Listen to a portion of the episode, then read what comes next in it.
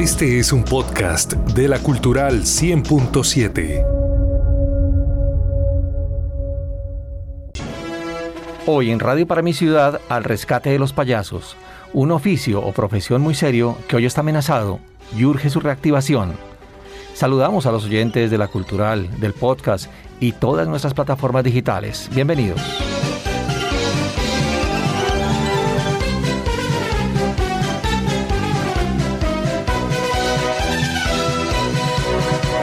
Los payasos ya formaban parte de la corte del faraón durante la quinta dinastía egipcia. En el año 2500 a.C. se convirtió en un oficio en China. Allí, cuando a través de las carpas y las caravanas formaban parte de la corte de los reyes y del entretenimiento social. En el siglo II a.C., al mismo tiempo en Grecia y posteriormente en Roma aparecen en las comedias como parte de una obra teatral. En México se dice que cuando Hernán Cortés conoció a Moctezuma, dentro de su corte existían enanos y jorobados bufones parecidos a los europeos.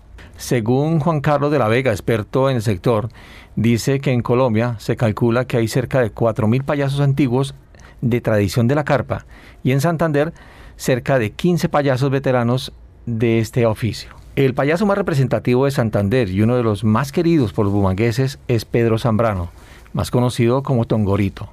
Recorría las calles en un triciclo muy alto y trabajó nacional e internacionalmente.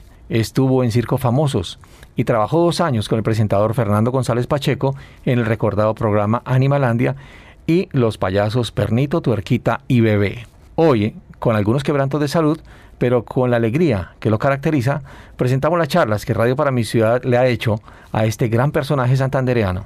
Don Pedro, o Tongorito como lo conocemos todos, no ha logrado su pensión y hoy en día tiene problemas de salud. En cofre de vulgar hipocresía, ante la gente oculto mi derrota, payaso con careta de alegría, pero tengo por dentro el alma rota. Gracias, muchas gracias. Me agrada que que esta sintonía sea bastante chévere y me alegro, hermano, este encuentro contigo. Eh, Tongorito, eh, hablemos un poquito a los oyentes de cómo fueron sus inicios. Usted cuando comenzó de payaso y a recorrer las calles en esa bicicleta que es inconfundible. Bueno, esa bicicleta es una historia, ¿no? Y ya, ya me, me, acompaña hace 33 años esa cicla. Pero ya ahorita a los años, usted sabe que todo va pasando. No porque me la hayan prohibido el gobierno, ¿no? Yo la, me, la prohibieron en la casa. La mujer y los hijos, papá, no ponte más eso. Bueno, ¿y cómo, cómo, entró usted al mundo, al mundo del, Bueno, estuvo en circos también, en el mundo del circo, los payasos. Sí, yo anduve muchos años en circo. Mi juventud la pasé con los circos cuando estuve por ahí en Europa y, ahora tengo el hijo mayor en Italia. Henry, sí también, Tongorín, él es payaso allá y hace cuerda, hace cama elástica, pisa varios números y es payaso. Bueno, ¿en qué países estuvo usted y con qué circos? Con el circo Negrín Hermanos, ¿entiende? Estuve en el Ecuador, Perú, Chile, Bolivia. Bueno, ¿y a qué edad comenzó usted a que se dio cuenta que, iba a ser payaso? Bueno, yo la, vida del circo la comencé como a los 25 años. Estaba yo joven, sí. Y me gustaba el circo. Y, lo seguí, lo seguí y aprendí a traer números y terminé ser payaso. ¿Cuál es el payaso que usted más admira? Bueno, eso ya no existe fue Bebé y Pernito, que trabajaron en Animalandia con Pacheco, conmigo. ¿Usted estuvo en Animalandia? Sí, claro. Yo estuve dos años trabajando con Pernito, Tuerca y Pacheco, Fernando Pacheco González. ¿Y qué, ¿Y qué, tal fue ese trabajo con ellos? No, pues chévere, yo. Nos entendimos, duramos dos años juntos. Bueno, es muy difícil vivir y sobrevivir como payaso en Colombia? Siempre es pesadito. Aquí no hay una un aprecio por el payaso, así que se diga. ¿Cómo ve hoy eh, el tema del arte en Colombia? ¿Cada vez se aprecia más o se aprecia menos? Y especialmente lo que hacen ustedes. No, que no hay aprecio para el payaso. Ni por el gobierno, ni por el público. porque como uno es payaso, quieren que sea uno cualquier cosa, que es cualquier bobo por ahí, que, es un que es un pendejo, que es un bobo, ¿no? Mira. Es un arte. Es un arte que hay que llevarlo en el corazón y saberlo llevar. Bueno, y, momentos difíciles que ha tenido que sortear, pues precisamente uno de esos fue hace poco la muerte de su hijo en el accidente de, la, de la grúa, de la grúa en, cerca, llegamos. Regalito llamada. Sí, Johnson Zambrano. Bueno, el, e, ese momento fue bien complicado y usted tuvo que trabajar de todas maneras. Claro, sí. Eso fue un golpe muy duro. Así como él murió, un golpe muy duro. Y así me tocó trabajar ese mismo día. Es un mensaje bastante bastante triste porque es que el payaso tiene que fingir muchas cosas para hacer reír. Y eso es lo que pasa. El eh, Tongorito, finalmente, ¿usted nos podría hacer una de esas famosas risas que siempre ha hecho en ese momento aquí en el micrófono? Claro. claro que sí, mano. Claro. Esa es la risa mía. Tongorito, muchas gracias. Dios lo bendiga. A usted por esta entrevista.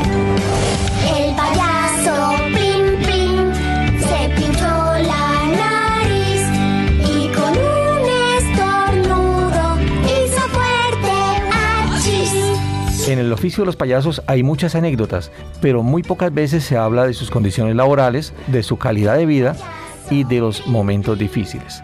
Juan Carlos Cuervo de la Vega es artista, payaso, mimo y trabajó en teatro y circo. Hoy lidera actividades para rescatar el gremio de los payasos en Colombia. Nos acompaña a esta hora.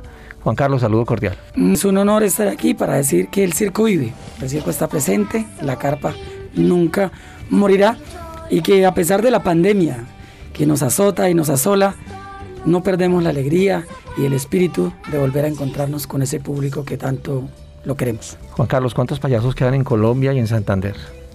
Como le decía eh, anteriormente y ahora viendo acá por el vidrio que ya llega uno de los eh, más antiguos también de los payasos, el payaso Picarín, eh, entre ellos un total de como 15 15, le decía yo más o menos 15 a 20 payasos que realmente todavía son vigentes, eh, mantienen su tradición, su maquillaje y la carpa. Eso es más o menos lo que nosotros en, este corto lapso de, tiempo hemos podido investigar y analizar. De pronto hay muchos más. Lo que pasa es que, como en el caso del maestro Tongorito, eh, están al cuidado de su familia y pasando su vejez, porque ya en este momento las condiciones son bastante apretadas. Por eso ha sido mi lucha desde el 2009 para acá, cuando muere el payaso Eve. Usted ha liderado todo un movimiento que es para rescatar la profesión y el oficio del payaso. Sí, este, este, es, este es un oficio, un arte en el que llevamos en la sangre y en el que hemos tenido grandes maestros como Pedro Zambrano, eh, Tongorito, como el maestro Picarín, que acaba de llegar aquí a este espacio radial. Eh, y son, son, son grandes maestros que nos han dejado mucho saber, mucha huella, pero que realmente no tienen un sustento. No se tiene una pensión, no se tiene una vivienda. Eh, maestros de las artes tauromáticas, como es el maestro Picarín, actualmente uno de los líderes y voceros de la caravana, que a sus 74, 74 años eh, no tenga vivienda. Usted se convirtió como un líder nacional desde Bucaramanga, organizó marchas desde aquí, eh, llegaron a Bogotá. Eh, una a pie, otra en bicicleta, si no estoy mal. Sí. Y, y, en qué paró todo eso y qué buscaban? Viendo que el payaso bebé muere en el olvido y que tuvieron que recoger monedas para, para su entierro, es cuando empiezo a hablar con mis compañeros, entre ellos Picarini, y decirles, venga, no pueden seguir los, artistas del circo morirse en el olvido. Pero para ese entonces yo hacía teatro. Yo era el director del teatro La Divina Comedia. No tenía nada que ver con el circo. Realmente no sabía nada del cuento del circo. Pero me gustaban los payasos. no me gustaban los mimos, pero yo hacía mimo porque pues eh, me rebuscaba de muchas maneras. Entonces le digo a mis compañeros, venga, ¿por qué no vamos a, hasta el Ministerio de Cultura caminando para exigirle al gobierno y al Ministerio de Protección Social y al Ministerio de Cultura que los artistas del circo no se pueden seguir muriendo en el olvido? Y ahí es cuando el maestro Picarín me coge la, la idea y, se unen muchos compañeros. Salimos de Bucaramanga en ese entonces 60, pero cuando llegamos a Curos, miramos para atrás y no habíamos no 5. ¿Por qué? Pues porque es que caminar no es fácil. Y las circunstancias, sin dinero, se- eh, eh, fue, fue berraco. Bueno, y llegaron llegó. a Bogotá. Se llegó al Ministerio de Cultura. ¿Y qué les dijeron? Y nos sentamos con la ministra de Cultura de la época, muy chévere. Y el primer punto era que los artistas no murieran en el olvido, la salud y la pensión, vivienda para los artistas y un espacio para el circo en Colombia, para el ministerio.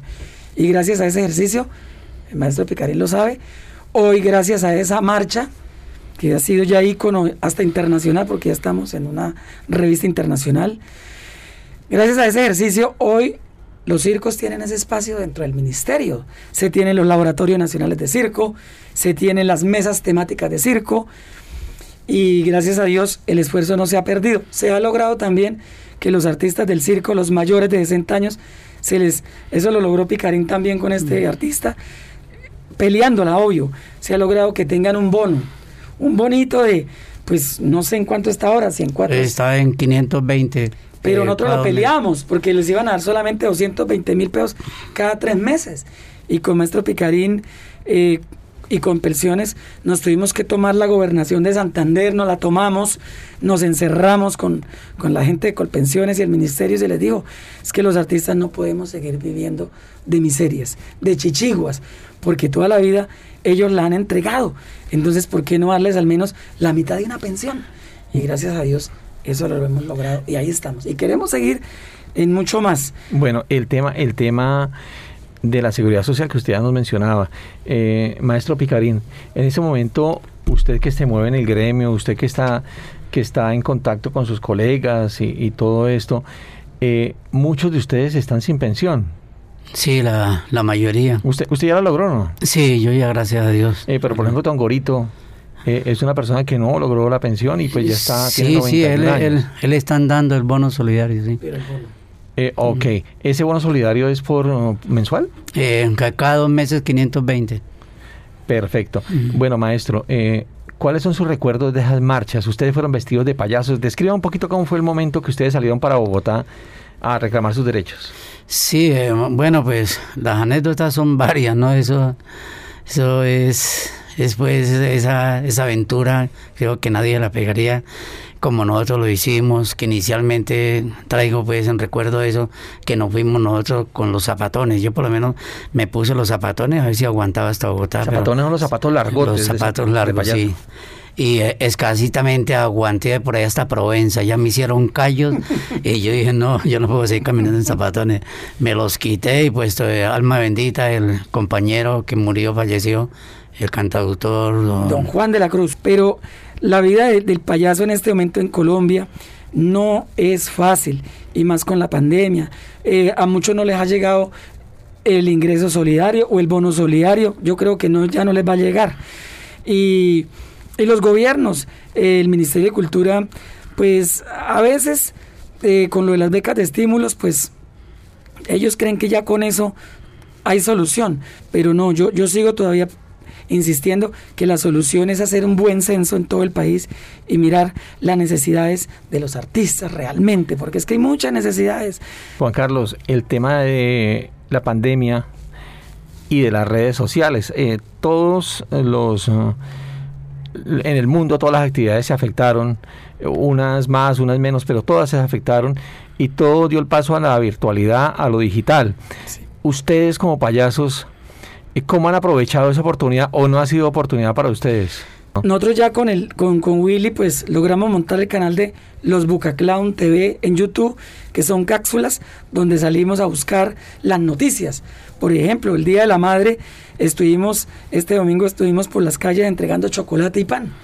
Un ejercicio que que, que solidario de nuestro, de, nuestro, de nuestro pensar y actuar y salir con nuestros trajes y en las bicicletas y buscar las mamás en la calle más vulnerables y darle chocolate y pan. Eso fue algo muy bonito y, y lo hacemos con las uñas, pero desde la parte virtual mm, todavía yo no me, yo no sé, yo no me he podido ni vender porque hasta el momento realmente no he vendido no ha generado ingresos. un primer espectáculo a través de lo virtual.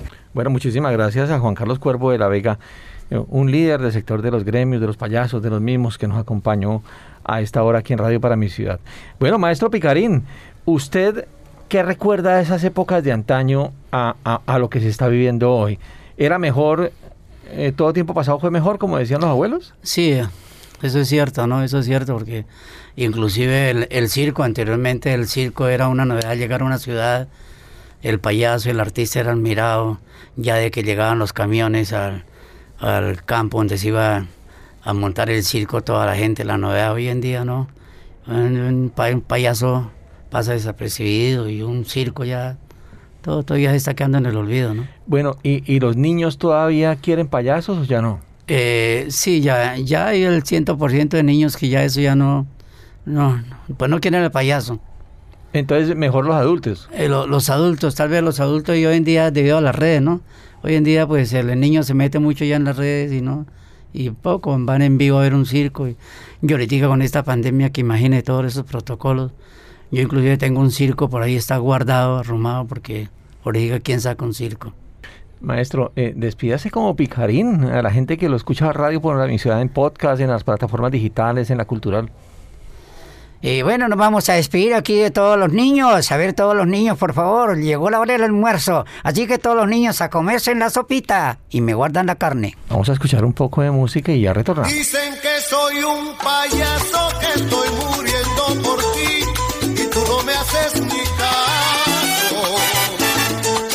Milton Zambrano, Tongorín, hijo de Tongorito, habló con Radio para mi ciudad sobre la vida de los payasos. Se siente orgulloso de su oficio y tiene vivas las esperanzas de que el gremio se reactive y más en estos momentos de pandemia. Eh, mi papá siempre toda la vida de niño pues le gustó el circo, ¿no? Inclusive pues se volvió de la casa y, y se fue en un circo porque le gustaba mucho. Y después fue, conoció a mi mamá cuando mi mamá estuvo en un, pues fue a, ver una presentación de circo y ahí se conocieron. Pues nosotros nacimos en ese ambiente eh, y a la edad más o menos de Mejor dicho, yo cuando tenía cuatro años ya mi papá me, me, maquillaba o me pintaba, como se dice en el circo, ¿no? Porque en el circo no se dice maquillar, se dice pintarse la cara. Nos pintábamos. Y como yo era un poquito gordito, me puse el nombre de Tornillo, Tornillito. Me decía Tornillito desde pequeño, Tornillito. Ya con el tiempo, pues ya cuando tenía 8 o 10 años, ya eh, cuando se paraba en el circo, eh, que no había, no andábamos en circo, pues mi padre hacía piñatas, presentaciones en las piñatas, animamos fiestas infantiles. Y ahí pues empecé yo a maquillarme, a pintarme y fui aprendiendo con él los concursos, bueno, lo que se hace en una piñata para niños, ¿no? Que es que inclusive es más difícil hacer reír niños que, que, hacer una presentación en el circo, ¿no? Que también en el circo es mucho más complicado. Por la cuestión que en el circo tú, pues, tú haces una rutina, mientras que en una piñata tú tienes que hacer dos horas y es continuo. Y tienes que tratar de ingeniártela para hacer algo diferente. Bueno, Entonces, desde los 10 años. Bueno, Milton, eh, ser hijo de Tongorito es un reto muy grande. Uno no veía solamente a mi papá trabajar, que era un gran payaso, y nosotros nos reíamos con él cuando hacía las presentaciones. En el circo habían no solamente uno, dos ni tres, habían cinco, siete, diez payasos, y todos eran muy buenos. Y a eso se le decía caravana. Entonces casi todos los circos, el circo Gre también cargaba siete, diez payasos. Y habían payasos famosos, Piripipí, Pelotica. Eh, eh, en el Nueva Ola estaba Chicharrín, Caluga, eh, Borolas, eh, y bueno, eso era una competencia brava, ¿no? Y entonces cuando los circos iban de ciudad en ciudad, pues la gente le quedaba el nombre de los payasos. Entonces cuando llegaba un circo decían, en aquel circo viene Tongurito, aquí en el circo viene Pelotica. Entonces se volvieron famosos, ¿sí? Y, a pesar de todo, pues eran buenos, aparte de eso, ¿no? De que se volvieron famosos, eran buen, buenos payasos. Entonces de uno ahí mirando, fue uno aprendiendo la mímica, la vis cómica, los trajes, eh, toda la forma de hablar al público, o sea, todo, toda la gracia que debe tener uno, o sea, sentirlo, llevarlo en la sangre. Eso es lo que tiene que tener uno cuando uno le gusta una profesión, ya sea la que sea. Si a ti te gusta el periodismo, te, lo, tiene que gustar mucho llevarlo en la sangre, porque si no te gusta, entonces ¿para qué lo haces?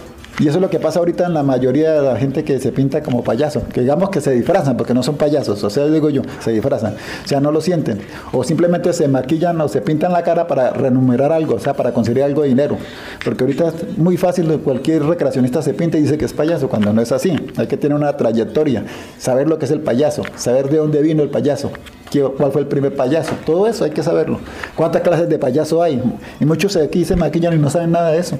Bueno, y a propósito, ¿cuántas clases de payaso hay? Bueno, hay muchas. Está el, payaso vagabundo, está el payaso cara blanca, está el payaso, lo que somos nosotros, el Augusto. Nosotros somos prácticamente Augustos, que Augusto quiere decir eh, que, es, que es chistoso. Mientras que el payaso cariblanco es un payaso que es serio, que es el picador. En el ambiente de nosotros siempre le decimos el payaso picador. Pero ahorita el payaso blanco, el cariblanco se está acabando. ¿Eso es lo que dice Mimo también? Eh, no, Mimo es muy diferente al payaso cariblanco. Mimo es Mimo y el payaso Cariblanco es un payaso, o sea, lo que es payaso, no es mimo. El payaso que te voy a explicar, el payaso Cariblanco es una persona como si fuera seria, es el payaso serio, el payaso que sabe todo, el payaso sabio. Y es el que siempre está reprendiendo al payaso a gusto, o sea, que es el payaso normal, o sea, el payaso chistoso, el payaso explosivo. Entonces, ahí donde está la cuestión, que hay muchas personas que no saben lo de los payasos, ¿ves? Eh, hay payasos musicales, payasos cantantes, payasos especializados en las piñatas.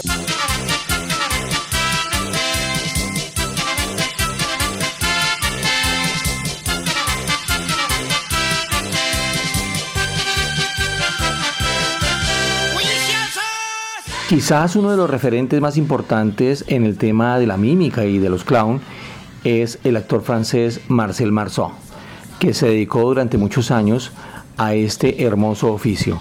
Pero más que oficio, fue una dedicación al arte dramático, por eso decidió estudiar esta disciplina en el Teatro Sarah Berman de París. Aquí en Colombia, el actor Fabián Mendoza, nacido en el departamento de Santander, ha sido un estudioso de los clowns y de los payasos. Ejerce como payaso y lo hace de manera paralela con la actuación. Ha estado en Canadá y también ha estado en muchas escuelas de clown.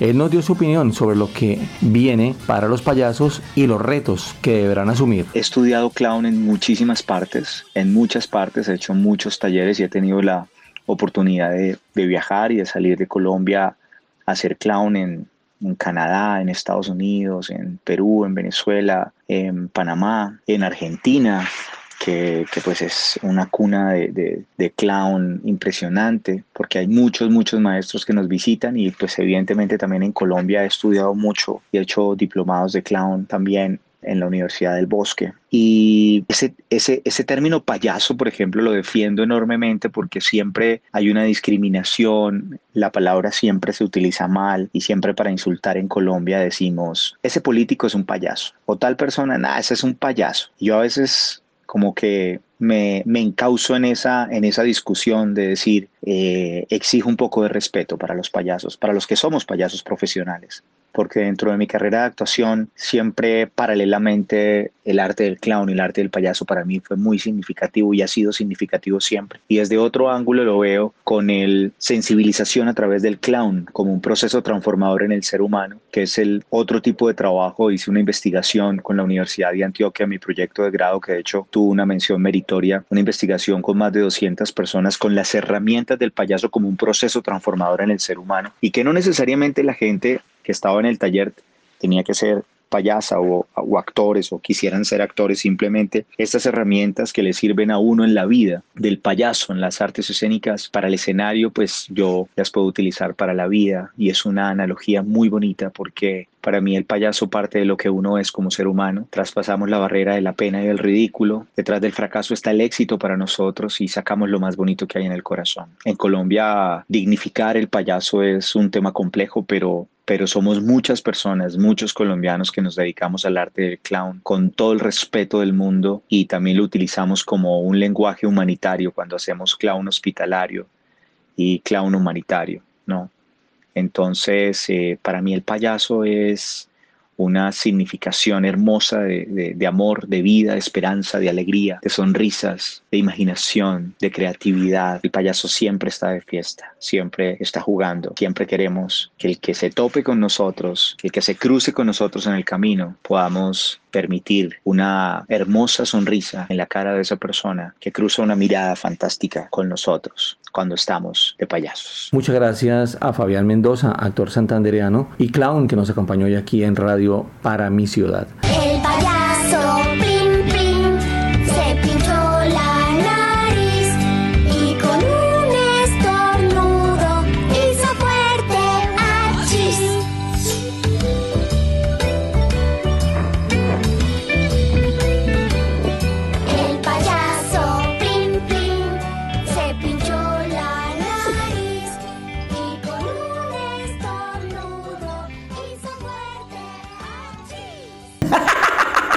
Bueno, una invitación a los niños para que no se olviden de los payasos, que los payasos somos tus amigos y siempre queremos que estén bien.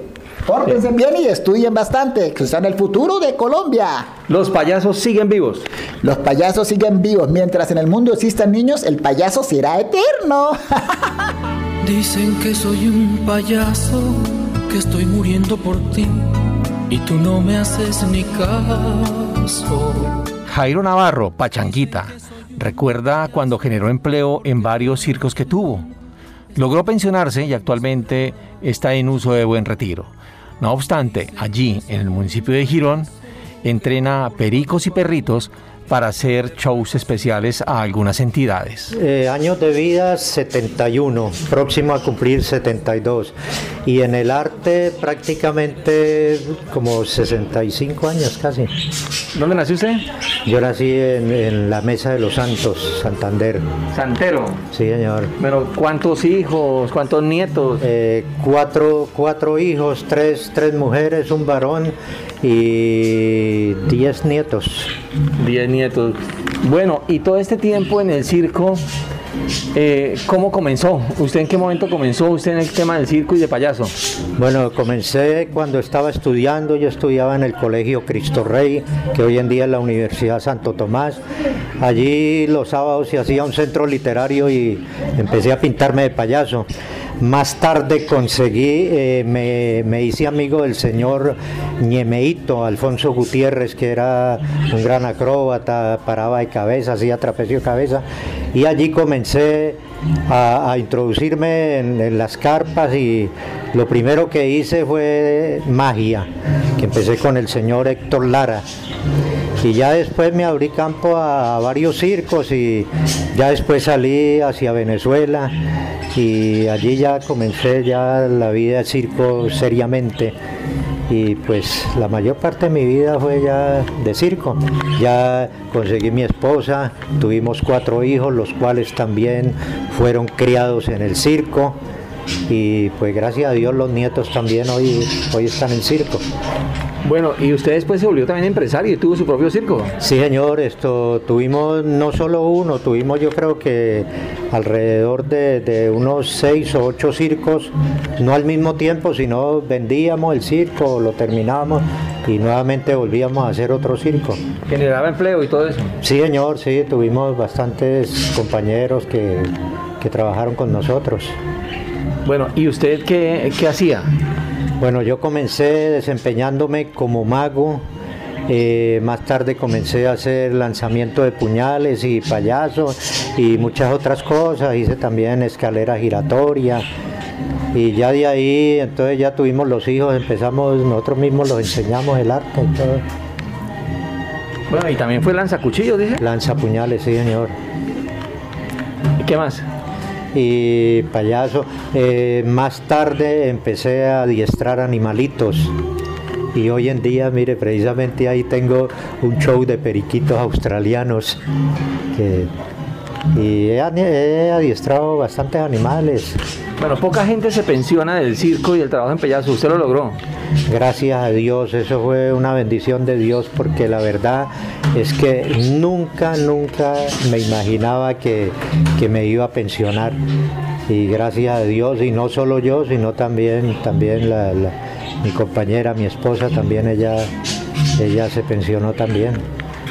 Bueno, ¿y hoy en día están en us- en uso buen retiro o todavía hacen algunos shows? No, todavía, todavía, tan pronto hay la oportunidad, pues trabajamos, sí, señora. ¿Usted qué piensa de las nuevas generaciones? ¿Sí, sí, sí, sí se mantendrá el oficio del payaso, de los circos o tiende a desaparecer? Pues yo creo que, que, que si se toma a pecho como con amor, ¿no? Porque este, este es un arte que requiere amor. ¿Usted cree que la imagen del payaso y el trabajo se ha distorsionado? Sí, señor, bastante. Porque hoy en día eh, la nueva juventud ya, por ejemplo, ya se ha perdido el sabor de colocarse la, la nariz, los zapatos grandes, los zapatones, la peluca. Ya hoy en día cualquier payaso llega y agarra una gorra y se la pone para atrás, un- una pantaloneta porque no sacan ni, ni la ropa adecuada para el payaso y ya van y dicen tres, cuatro groserías porque el ser payaso y el hacer reír no es ser uno grosero. El payaso requiere ser gracioso, chistoso y el payaso tiene que dar una imagen dulce. Y hoy en día la mayor parte de payasos modernos es groserías que muchas veces vi salir de espectáculos a una mamá o a un papá diciendo no los vuelvo a llevar a ese circo porque no se oyen sino groserías.